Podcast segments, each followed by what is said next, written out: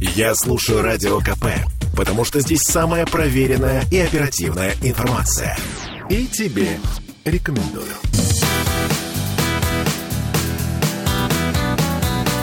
Легенды и мифы Ленинградского рок-клуба. Студии радио «Комсомольская правда» в Санкт-Петербурге в программе «Легенды и мифы Ленинградского рок-клуба». У микрофона Александр Семенов. Здравствуйте, рокеры! И сегодня у нас в гостях вот уже второй раз музыкант, журналист, э, э, радио и телевизионный ведущий, клипмейкер, э, общественный деятель, блогер-миллионник. Все это я говорю с моим большим уважением. Сергей Елгазин у нас в студии. Здравствуйте. Рад А, слышать. Сергей, добрый вечер. Снова тебя слушают все наши радиослушатели «Комсомольской правды». Всем привет. Мы с тобой продолжим наше с тобой воспоминания о юности, о Ленинградском рок-клубе. Не помнишь, на каком концерте ты появился в Ленинградском рок-клубе? Нет, не помню. А вообще ощущение вот самого Рубинштейна 13, когда ты попадаешь Помню внутрь? очень хорошо. Что это? А, Я, значит, буду говорить сейчас э, с точки зрения школьника-подростка. Да. Это было стрёмно, страшно.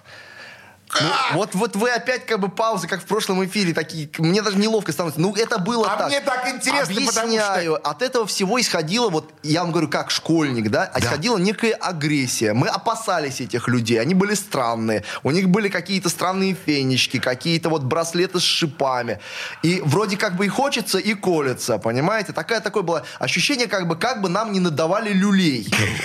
Вот такое было ощущение от Рубинштейна 13. У нас, мы были ребята со скейтами. Вообще, как бы скейты, Да. там, рэп-культура, тогда уже э, рэп- рэп-культуры еще не было, несмотря на то, что доктор Кинчев э, вовсю уже там э, рэп использовал в своих композициях. Тоталитарный Э, рэп. э, и не только. Э, рэперов, э, в общем-то, этих всех представителей хип-хоп культуры не очень любили. И мы вот с этими своими скейтиками, хотя, знаете ли вы, что Виктор Цой в свое последнее лето в Латвии, у него в списке вещей, которые надо взять с собой, был скейтборд. Это миф. Это не миф, Это это, правда. факт. Это факт. Это факт. Поэтому я до сих пор не понимаю, почему это вот э, хип-хоп и рок в то время так э, жестко. Но мы-то были не хип-хоперы, мы были просто какие-то подростки, но, возможно, мы выглядели для этих людей как-то немножко вот по- по-рэперски, какие-то скейтборды, какая-то американская тема. Вот. Но мы, тем не менее, там ошивались, потому что это было все интересно. И э, Помню концерт Алисы. Вот. Очень много было людей. Помню э, безумство, то есть э, вот, некие попытки ломания стульев и так далее. Это действительно было вот внутри Да, э, это- рок-клуба? Это, это было, и это было как бы круто. Э, Мы об этом разговаривали потом в школьной переодевалке перед физкультурой, что как это, было круто там, и стулья ломали, и говорят, потом там в метро поехали, там резали какие-то сиденья. Ну, конечно, это все неправильно. Я не знаю, это все такие сложные вещи, как бы, может, даже зря я об этом говорю всем. Нет, Сергей, не зря, потому что это то самое. А зимой, знаете, как было зимой? Зимой же как бы, одежда-то не было крутой. Вот э, круто для нас было одеться. Это были ватник, почему-то ватник, подпоясанный армейским ремнем с начищенной бляхой. Это зимой, когда холодно. Вот. Ну и из гады, так называемые, это из, Ну. э, я не знаю, из каких-то ботинок делаешь, но такие ботинки ко- кожаные, высокие. В общем, и цепь, чтобы здесь свисала, в общем, все, все вот эти атрибуты, они были достаточно такие стремноватые. Вот, и нам как бы хотелось вроде на это все походить, но мы еще были недостаточно все-таки взрослые для этого. Мы скорее как бы пытались подражать старшим товарищам. То есть, судя по всему, вы переодевались, прежде чем вышли на Рубинштейна 13, а в школу Я- вы уже... Не-не-не, Был- было так. Когда мы шли именно на рок-концерт, на рок-тусовку, мы как бы одевались, как мы считали, чтобы нас приняли за своих. Вот, понимаете? Цепи там. Вот, но, но, но пос- но на самом деле мы, конечно, это были игры в это все дело. Мы еще были недостаточно... Мы все-таки следующее поколение. Да, вы следующее А поколение. может быть, мы вот как-то где-то между зависли. Вот я больше так себя чувствую. Может быть... Знаете, как бы и под тупака немножко потряслись в 94-м. Э, И на концертах Алисы Козу по- по- показывали. И ни туда, ни сюда, ни рыбы, ни мяса. Ну, как у меня вообще по жизни. Меня, как бы, журналисты меня считают музыкантом, э, музыканты, Музыканты меня журналистом, журналистом. Да. а все тебя считают общественным деятелем, который столько много делает и делает для для города и вообще для музыкальной общественности. Ну, Ты ведь- не надо тут уж перебирать, пожалуйста. Я что-то что делаю для памяти о советском роке, потому что я большой поклонник именно советского рока. Я вот, вы сказали, что вы придумали термин ро, э, э, рокер, да, рокер, Да. от вас пошло. Да. Вот э, я наблюдаю, что благодаря тому, что я где-то там лет 10 назад начал активно там в интервью говорить советский рок, уже от других людей слышу советский рок. Это понятие оформилось. Я очень этому рад, потому что, на мой взгляд, как человека, который написал, там, составил книжку целую об этом, э, есть совершенно четкие э, признаки советского рока, который длился там где-то с 80 по 90 год. А музыка, которая началась после этого, которую условно я называю уже русский рок, э, это уже другая музыка. Это не значит, что она плохая, она просто другая. А чем она отличается, вот э, другая музыка, от э, музыки, которая была с 80 по 90 Там очень много признаков, все это достаточно сложно, но если говорить кратко, э, советский рок, он был более философский. Э, как я часто привожу пример, э, представьте, что открылось, э, не- открылся некий портал над городом Ленинградом, из которого э, некая но- новая житейская мудрость э, откуда-то вот из эфира посыпалась, э, и через вот этих проводников э, Кинчева, Цоя, Гребенщикова, а, она нашла э, форму э, самовыражения, удобную для понимания виде песен советского рока. А где-то в районе 90-го года э, окно как бы захлопнулось. И началась э, другая музыка. Э, э, рокеры стали петь о любви. Э, в общем-то, градус э, философский скис. Э, я много об этом говорил с людьми, которые поддерживают меня. Например, Евгений Титов, э, это басист группы «Автоматический удовлетворитель», где начинал свой творческий путь э, Виктор Цой.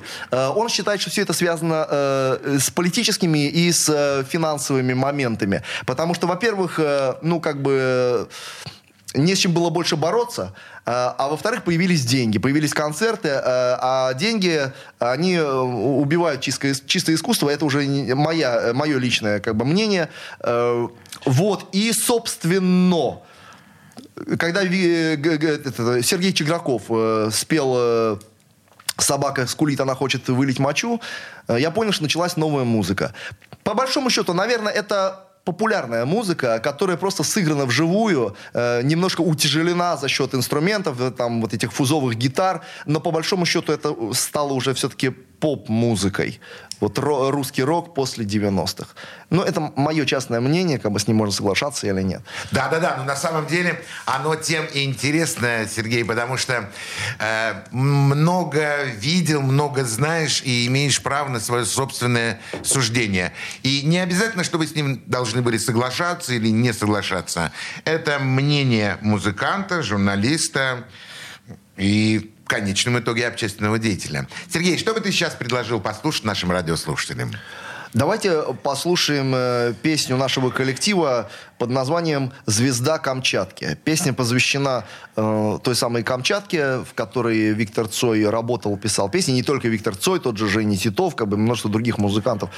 Вот сейчас, кстати, э, вы знаете, что этот дом... Капремонт там начинается, будет много чего закрашено. А капитальный ремонт всего дома будет или только поверхности? Э, Капитальный ремонт фасада. Фасада. Да. Я как, э, не знаю, многие знают, что я кроме музыкальной деятельности занимаюсь... А вот вы говорите, я общественный деятель. Конечно, я, это я, знают я тебя председатель все. дома. Э, Так же, как и многие другие, кстати, рокеры. Вот э, Олег Аркуша, например, тоже председатель дома, мы с ним коллеги. Вот. Я как председатель очень хорошо разбираюсь в этих всех капремонтах. Это вот раньше мы считали, что капремонт дома, это когда все сносят, короче, Да. там остается только стена. Нет, теперь как бы есть капремонт крыши, есть капремонт фасада отдельного. Э, Вот есть капремонт эле- электроузла, например. Вот это будет капремонт фасада, только, только снаружи, но э, при этом закрасят, видимо, все вот те надписи памяти, которые там копились с 90-х годов. Нет, я видел, как Дмитрий Шагин и еще кто-то вместе с ними сбивают эти э, пласты. Скажу вам та- по, по секрету, это придумал я, эту идею придумал я. А я и хотел это услышать. Да. Так что, э, Сергей, Вот песня, посвященная этому месту, а также людям, которые там работали. «Звезда Камчатки». слушаем. Сегодня опять мы приходим сюда, чтобы увидеть друг друга и услышать тебя. По-прежнему тлеет здесь уголь в котле, по-прежнему сыры здесь стены. Везде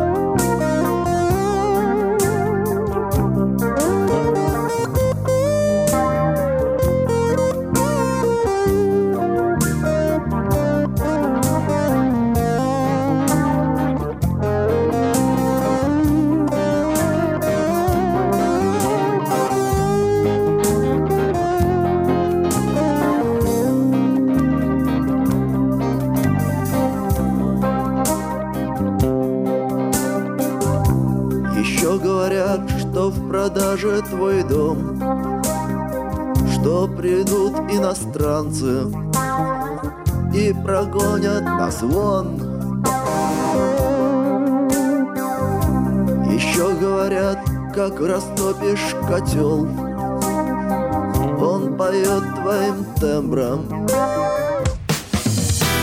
Легенды и мифы Ленинградского рок-клуба.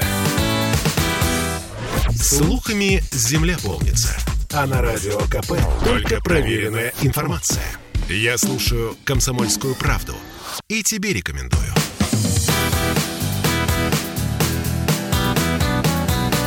Легенды и мифы Ленинградского рок-клуба. В студии радио «Комсомольская правда» в Санкт-Петербурге в программе «Легенды и мифы Ленинградского рок-клуба». У нас сегодня в гостях музыкант, журналист, общественный деятель Сергей Елгазин. А, Сергей, продолжим наши с тобой воспоминания. Сергей Курехин. Как ты познакомился с ним? Э, Я познакомился с ним, э, и я делал ди- не дипломную работу. Короче, в университете, где я учился на журналиста, у нас там была так называемая э, система творческих мастерских. Это значит, что мы уже с первого курса вовлекались в реальную работу реального телевидения.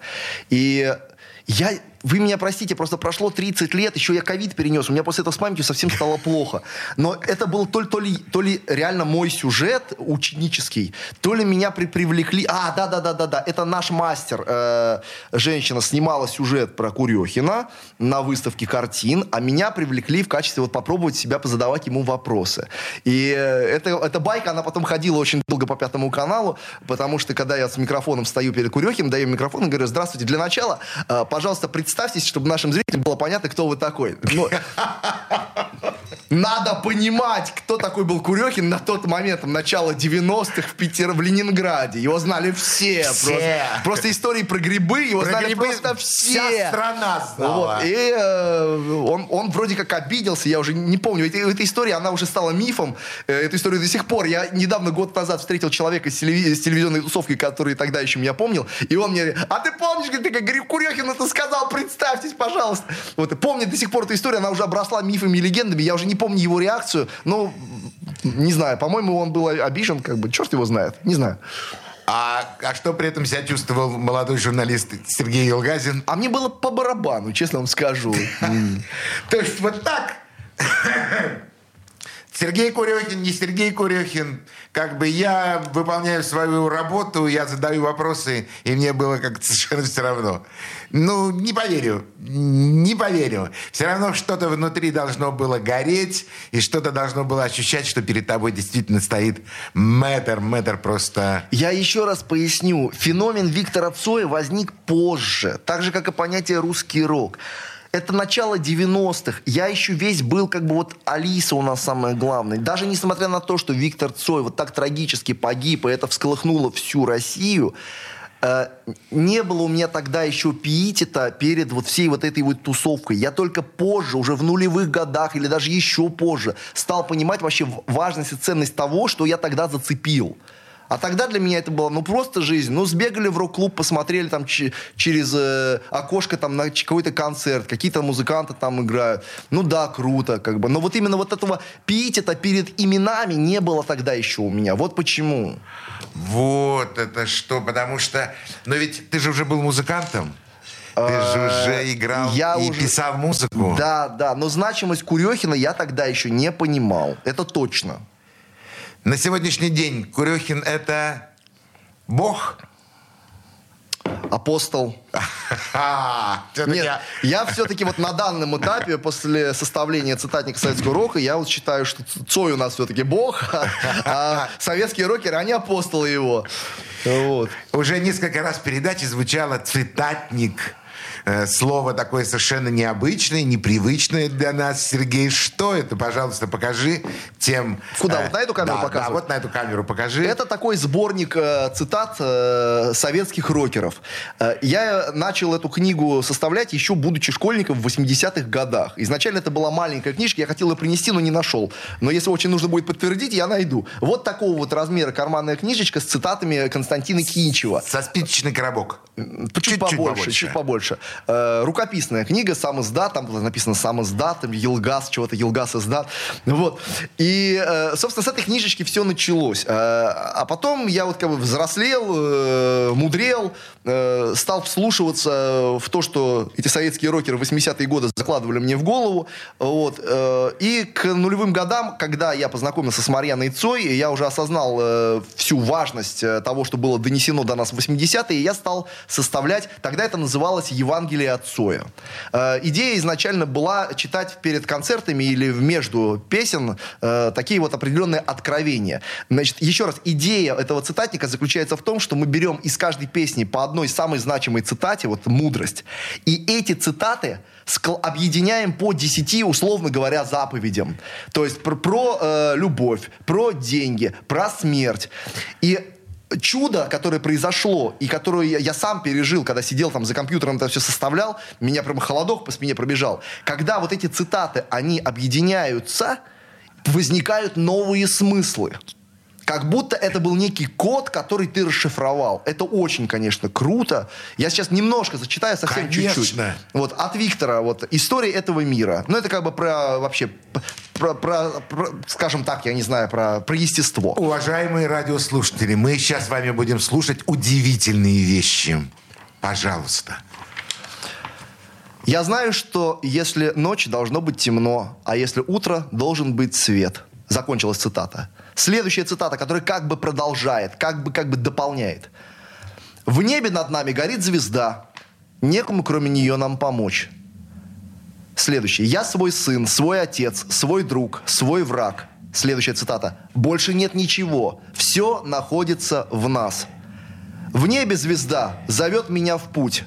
Следующая цитата. Звезды, как камни, упали в наш огород. И завершение. Камнем лежать или гореть звездой. То есть получилось, э, получился реально с- с- со, со смыслом оформленный какой-то некий поэтический фрагмент. Ну, что-то типа, не знаю, японской поэзии. Вот. Но это составлено из цитат разных песен разных, разных времен. И вот подобное сделано с Виктором э, Цоем, с Константином Кинчевым, с, э, с Гребенщиковым. Ну, такая вот э, игрушка. Почему, значит... э, нет, не, зря я сказал, что это игрушка. Как бы для меня... Ну, ай. Ну вы пон- поняли, о чем я хотел сказать. Конечно, естественно. Почему цитатник? Э, потому что э, меня, мне не очень нравится, когда это все, ну, совсем уже как бы э, начинает быть похоже на какие-то религиозные истории, потому что я материалист, из семьи материалистов. Вот, и вообще зачем? А, я познакомился с Андреем Тропило в начале нулевых. Э, Стал с ним общаться, понял, что он меня полностью поддерживает. Э, Он прям загорелся этой идеей. Это была его идея расширить цитатник от э, э, Виктора Цоя дальше. И он по-прежнему настаивает, что нужно еще сюда включить других советских рок-музыкантов. Вот, то есть проект открытый. Э, Он меня, в общем-то, вдохновил на то, чтобы я закончил эту работу и в каком-то виде вот ее издал. Он это называл все это Ев- Евангелие от звезд. Вот это его был вариант. Но я все-таки вот не решился. Я это придумал такое название цитатник советского рока. Потому что это на самом деле цитатник. Это цитаты. Это вообще, по большому счету, ну, не мой текст. Это нужно понимать.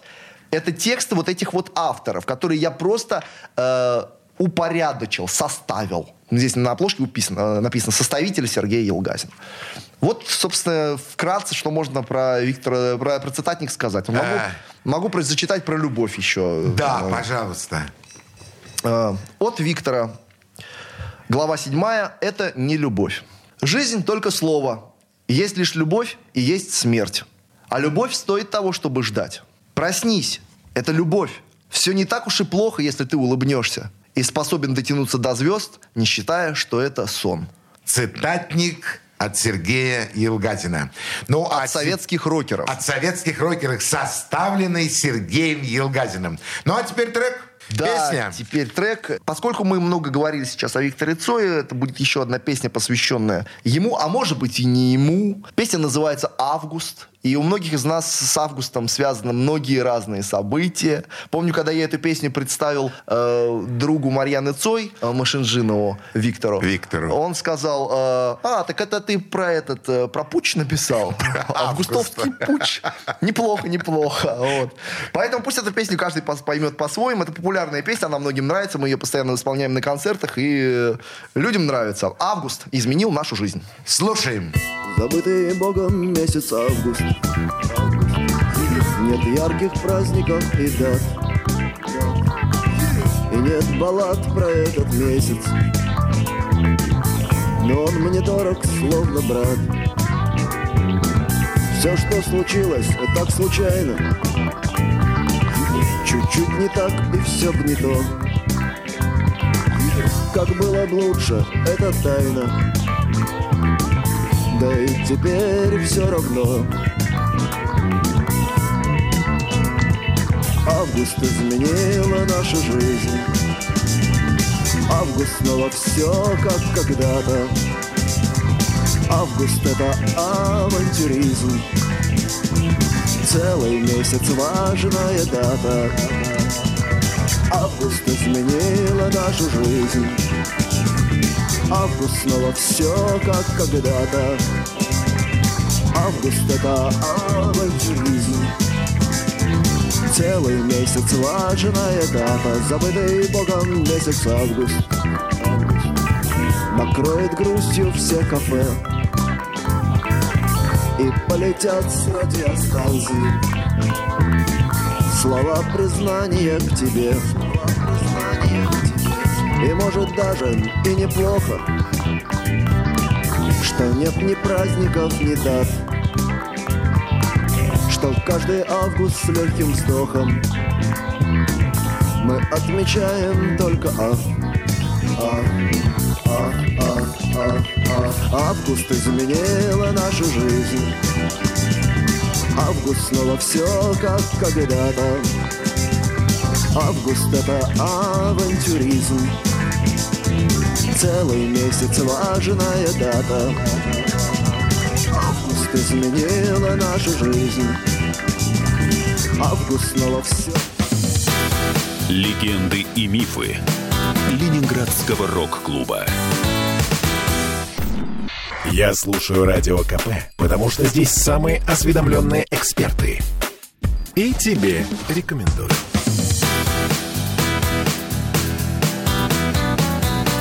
Легенды и мифы Ленинградского рок-клуба. Студии радио «Комсомольская правда» в Санкт-Петербурге в программе «Легенды и мифы Ленинградского рок-клуба». Микрофон Александр Семенов. А у нас сегодня в гостях э, блогер, общественный деятель, журналист, музыкант Сергей Елгатин.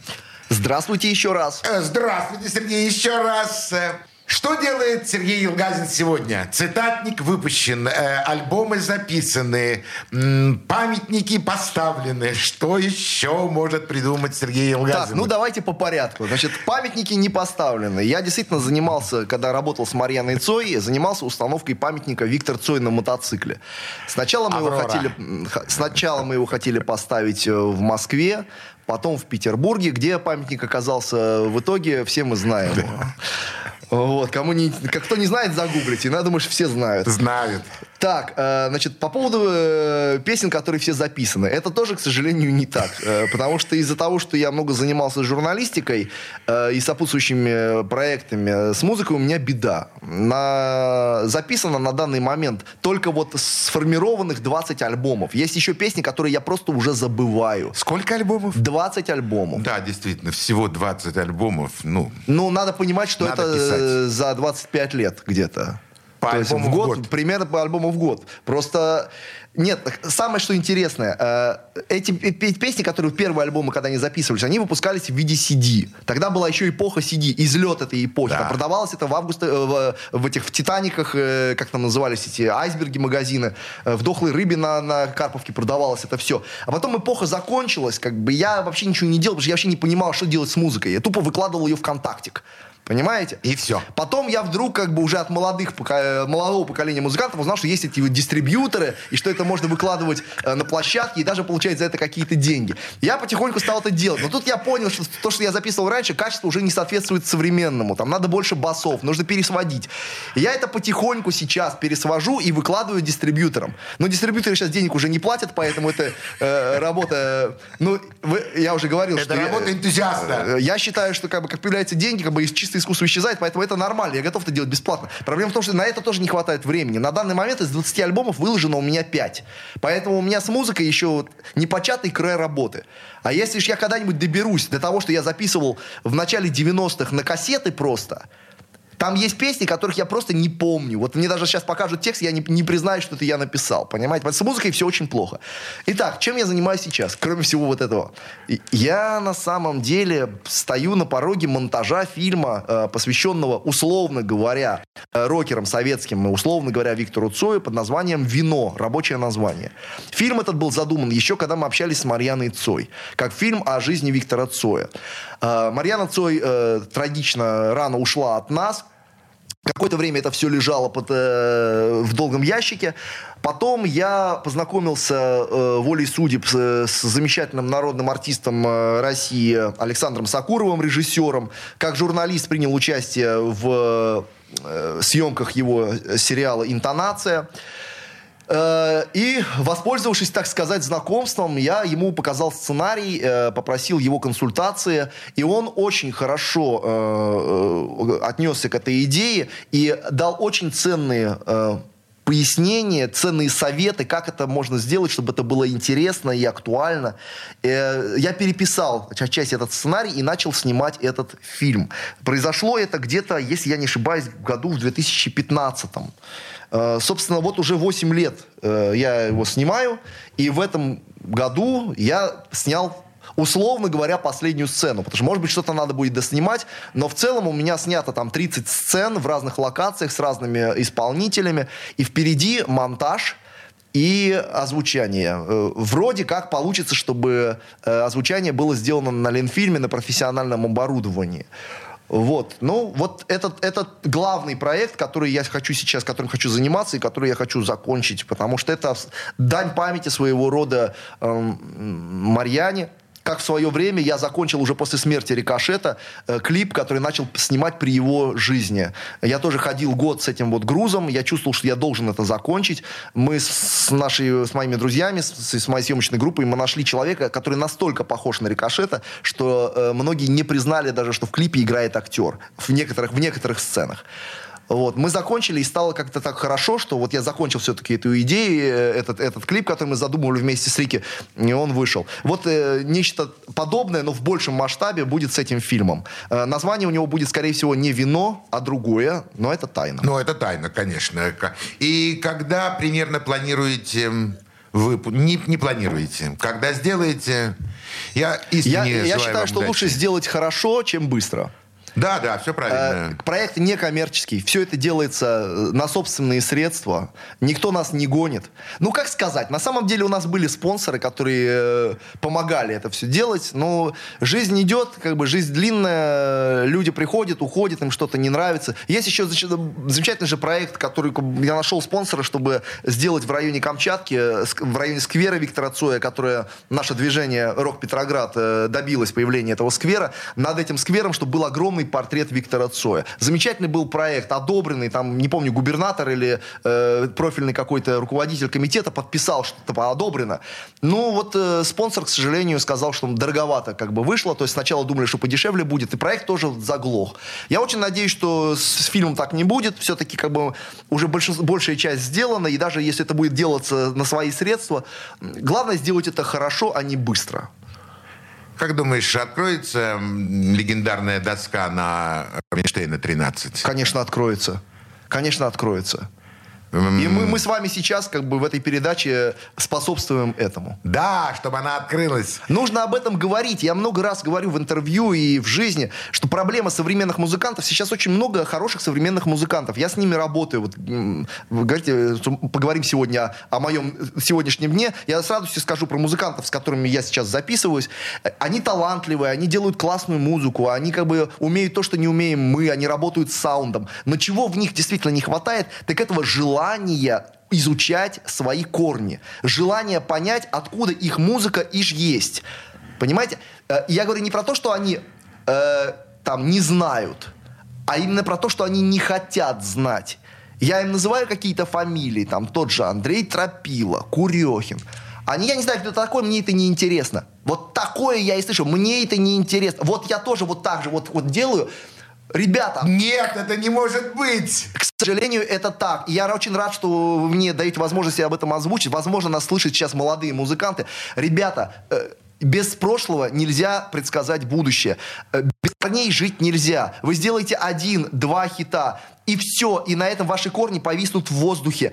Это так нельзя. Вы обязательно должны понять, что в этой стране происходило до того, как в, этой, в этом стране музыки начали заниматься вы. Обязательно. И вы удивитесь, насколько глубока та почва, на которой вы растете.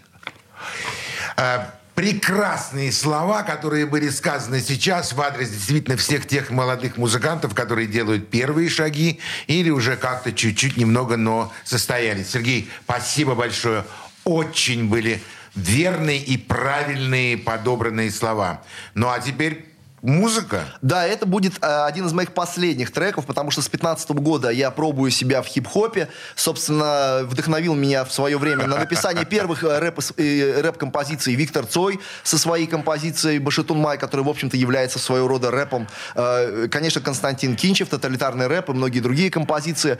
Вот. Но это уже такой современный, почти настоящий рэп, но, тем не менее, он имеет под собой э, рок-н-ролльную основу. Причем, я бы сказал, даже советский советскую рок-н-ролльную основу, потому что бас, гитара там в таком вполне советском рок-стиле. И там поет замечательная э, молодая совсем исполнительница э, Анна Ис, ее, э, в общем-то, псевдоним.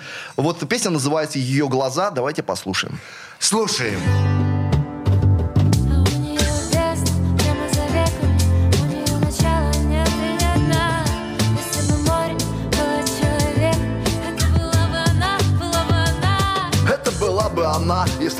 Обернулся, не испугался того Что ее сердце не пусто Если б догнал ее быстро, пока она не исчезла. Если б не думал о том, что сейчас не время, наверное Если б повел себя так, как учили пикаперы Привлек бы внимание, помариновал Ее коснулся одежды, поправил бы локон Это была бы она жестоко Ведь ее глаза голубые-голубые Ты не вспомнишь завтра Даже ее имя ты не вспомнишь. Волосы какого цвета Не вспомнишь ее голос и как была одета лишь ее глаза голубые-голубые Всем друзьям сказал, что никогда таких не видел. Эти моря прямо под ресницами. Они тебе так долго будут сниться. Это была бы она, если бы я не проснулся Или бетонными блоками блокировал чувства. И по советам психологов из инстаграма Любви океан зажег, включая динамо Не знамо, где надо искать, а где не надо. Дороги, порты, аэропорты и вокзалы. Она улыбалась, мама, а мы тут вроде у края Не была ли она из рая? Ведь ее глаза голубые-голубые Ты не вспомнишь завтра. Даже ее имя Ты не вспомнишь волосы Какого цвета не вспомнишь ее голос Не вспомнишь ее голос. Ведь ее глаза голубые-голубые Всем друзьям сказал, что никогда таких не видел. Эти моря прямо под ресницами Они тебе так долго будут сниться. И лишь ее глаза Голубые-голубые И лишь ее глаза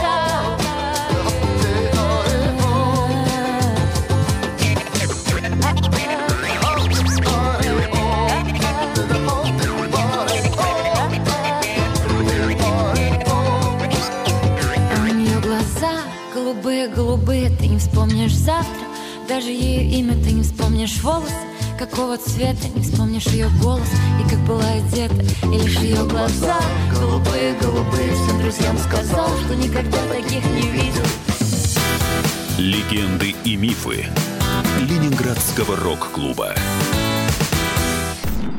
Я слушаю Радио КП, потому что здесь самые осведомленные эксперты. И тебе рекомендую.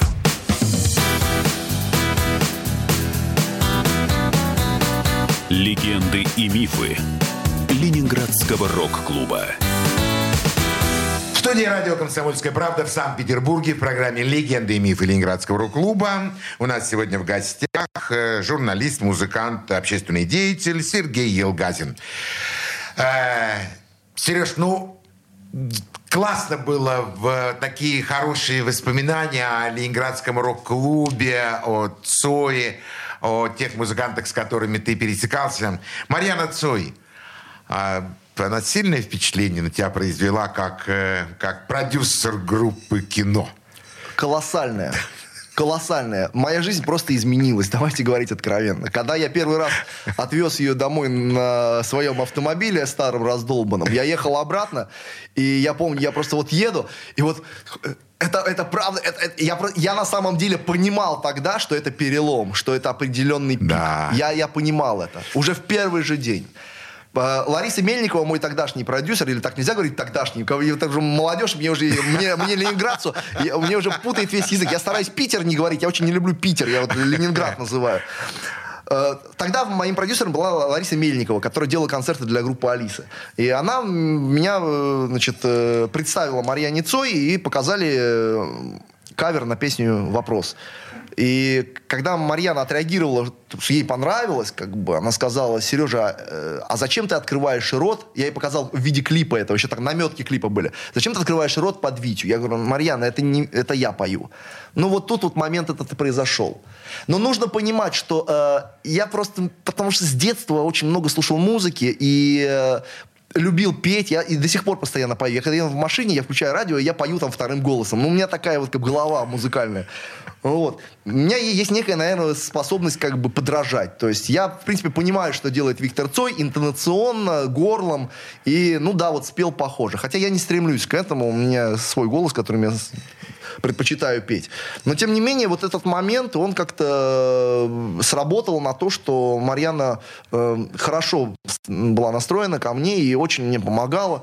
Конечно, это было очень круто, потому что она меня ввела, по большому счету, м, в, Пет- в петербургскую музыкальную Да, тусовку, сцену, да. тусовку. И в Москве она много чего сделала. Мы же были с этим клипом и... э, Первый канал это был или НТВ. Ну, короче, у всех э, на тот момент и известных, э, э, известных журналистов. Да, Марьяна, конечно, она по-доброму к тебе относилась? Очень по-доброму. Очень по-доброму. То есть вот там не было той вот э, строгого менеджера, продюсера Марьяны? Нет. Нет, это были дружеские отношения. Она меня познакомила сразу с, э, с Александром Цоем, э, с Рикошетом. Я очень дружил с Рикошетом. Вот. Все было очень по- по-дружески. Это была дружба скорее. Какие у тебя воспоминания остались о Рике? Рикошет. А Александр... Александр Аксенов. Александр Аксенов. Александр Аксенов. Какие были воспоминания? Ну, он, конечно, был настоящим рокером. Вот именно Да. рокером. Вот именно рокером. Это именно Объект, рокером. объект насмешек это было нечто. Э, Он достаточно был такой мужик такой, мужик. Он, помню, очень любил как бы рассказывать, что он держит район. То есть, как бы, когда мы сидели там в квартире на Куйбышева, он, помню, пришел такой, как бы, сейчас у лайка там какие-то пацаны какие-то, что-то там, ну, я, короче, им ну, показал сразу там, что там, ну, все же знают, кто держит этот район. Ну, вот такой вот он был человек, он был таким и был. Вот. Настоящий рокер, рок-н-ролл. Есть такой американский фильм рок-н-ролла. Вот это вот рок-н-ролла такой, не- безудержный совершенно человек. Вот. Я ему очень благодарен э, за все то, что он сделал для меня. Он же пытался, почти свел один из моих альбомов, но он не успел это сделать, к сожалению. Вот, этот альбом еще... Я, я вот его как раз сейчас свожу, и я его буду выкладывать э, на, на этих дистрибьюторов. Вот, спасибо большое, Рики. Пусть слушает. Ну, конечно, это вообще просто ужас, то, что люди так рано уходят. Это просто ужас, и я, у меня это не укладывается в голове, и мне это совершенно не нравится. И, знаете, вот как бы часто в конце интервью, я так понимаю, наша передача заканчивается, просят там вот какие-то вот напутствия людям. Нет. Э, у вас нет такого Не вопроса, будет, да? не будет. Такой дежурный вопрос. Не будет. Но он не будет, а я типа, а, на- а я на него все-таки отвечу. А я на него все-таки отвечу. Э, друзья, вот что мне хочется сказать. Цените тех, кто жив. Э, пожалуйста. Говорите им при жизни то, что они, может быть, хотели бы услышать. Да. Правильно? Потому что потом они этого уже не услышат. Знаете, очень просто обидно, когда не ценят людей, э, пока они живы. Это вот то, что нам обязательно нужно всем э, сделать. И еще нам нужно всем уч- э, поучиться у советских рокеров э, э, на- относиться к себе с некой долей иронии. Иронии. С, с этим сейчас тоже проблема, по крайней мере, у, у молодых музыкантов, с которыми я общаюсь. Сергей, мы все сделали для Виктора Цоя в нашем городе? Конечно, нет. А чего мы не сделали? Ну, мы добивались э, в свое время появления улицы Виктора Да. Цоя. Э, Вот. э. Я очень Я помню, я помню эту эпопею. Да, в итоге нам губернатора, ну, я- у меня до сих пор хранится дома, я, может, даже в рамочку повешу, ответ мне от губернатора, из администрации губернатора, где было написано, значит, губернатор Санкт-Петербурга, запятая, являющийся поклонником Виктора Цоя, yes! Это миф! Это, это, Это не правда? Это правда, это, у меня есть эта бумага. Но улицы. Поклонником являющийся поклонником Виктора Цоя.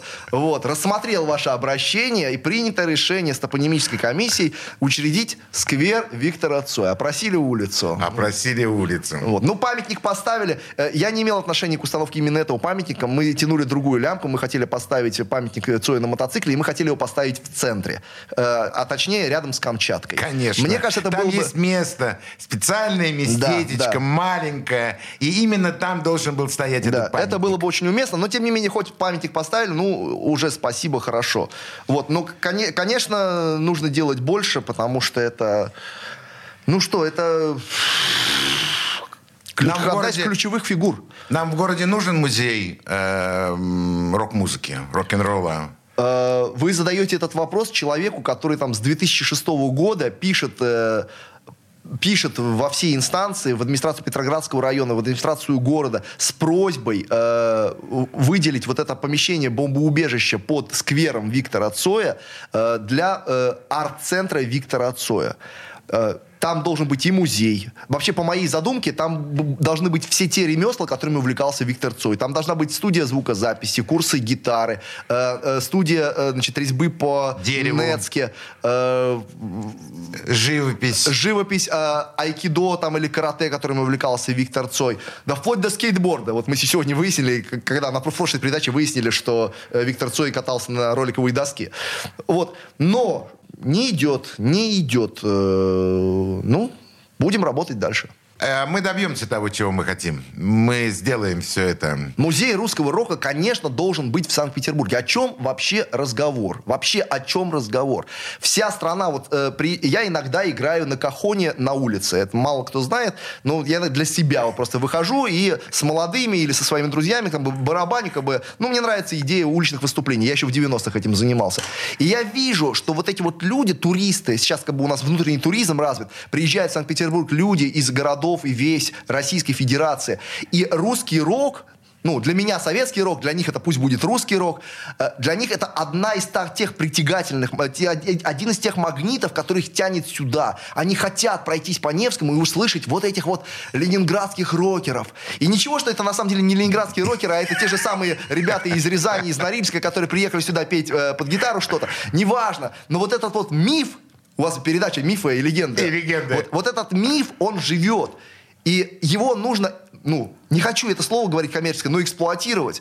Музей русского рока, Камчатка, э, там памятные места, э, Ленинградский э, р- рок-клуб на Рубинштейна. Открыть там опять концертный зал, клуб какой-то, я не знаю. Нужно это... На той же улице Рубинштейна открыли барную улицу, понимаете? Вот как бы радость нам какая. Да вы, вы бы открыли там рок-клуб на этом легендарном месте. Это было бы гораздо, на мой взгляд, более правильное и привлекательное для туристов место, для посещения. И уровень культуры бы повышался больше, чем э, посещение какого-нибудь там музея великанов или дома вверх дном. Полностью согласен с Сергеем Спасибо, Милгатиным. спасибо вам. Спасибо большое за те слова, которые ты говорил, за те мысли, которые сегодня прозвучали в передаче. Они были спорные, но они были очень яркие и очень, и очень колючие. Это на самом деле здорово. Спасибо, Сергей, большое за то, что ты нашел время и пришел к нам. Спасибо вам большое, что пригласили. Мне, на самом деле, для меня большая честь. Э, э, Я до сих пор не уверен, что я подходящая фигура для вашего эфира. Все-таки я не миф и не легенда Ленинградского рок-клуба. Я был тогда всего лишь школьником. Э, Твои школьные восприятия и твоя общественная деятельность дала тебе возможность присутствовать в передаче «Легенды и мифы Ленинградского рок-клуба». На этом я прощаюсь с тобой, с нашими радиослушателями. Тебе спасибо. Нашим радиослушателям всего самого доброго. До свидания. Пока. Легенды и мифы Ленинградского рок-клуба.